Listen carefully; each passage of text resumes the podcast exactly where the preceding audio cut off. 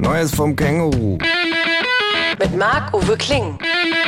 Ich wohne mit einem Känguru zusammen. Das Känguru steht total auf Nirvana, ist ein Schnorrer vor dem Herrn und war früher beim Vietcong. Aber das nur nebenbei. Zur Sache. Wissen Sie, es ist diese latente Gewaltbereitschaft, die in jedem zweiten seiner Sätze mitschwingt, die mich so verstört. Dieses Brutale.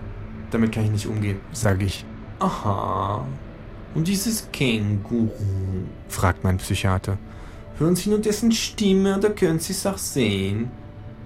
Was ist denn das für eine blöde Frage? Natürlich kann ich es auch sehen, das wohnt ja bei mir. Aha. Und dieses Känguru? fragt der Psychiater. Springt das vielleicht gerade hier im Zimmer herum? Natürlich nicht, sage ich. Sehen Sie hier etwa ein Känguru? Nein, sagt der Psychiater. Sicher nicht. Aber warum ist es jetzt gerade nicht hier? Es hat gesagt, eine Therapie ist nur was für Systemopfer. Es habe keine Psychomacken und ich solle ruhig allein zum Kopfdoktor. Aha. Und gerade diese Art von Zurückweisung, damit kann ich nicht umgehen. Aha. Aber was glauben Sie, warum haben Sie dieses Känguru im Kopf?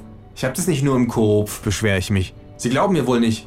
Doch, doch, sagt der Psychiater und lacht.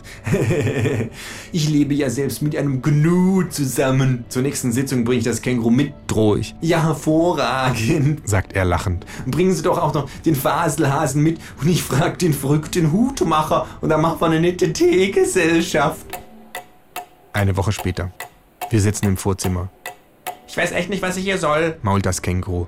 Ich bin ja hier nicht das Systemopfer mit der Psychomacke. Genau darum geht es, sage ich, um diese Art von Zurückweisung.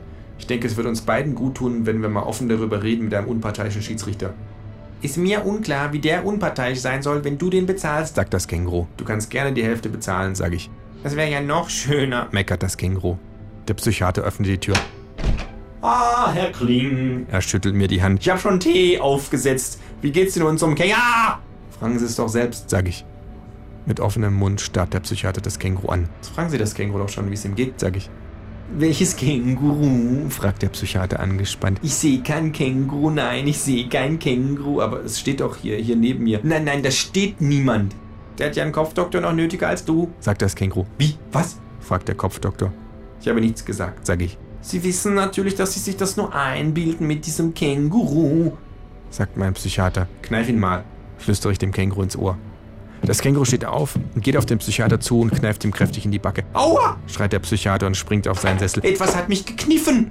Etwas tritt dir gleich in den Arsch, wenn du dich weiter aufführst wie ein Irrer, sagt das Känguru. Sehen Sie, frage ich, genau diese latente Gewaltbereitschaft, die in jedem zweiten Satz mitklingt.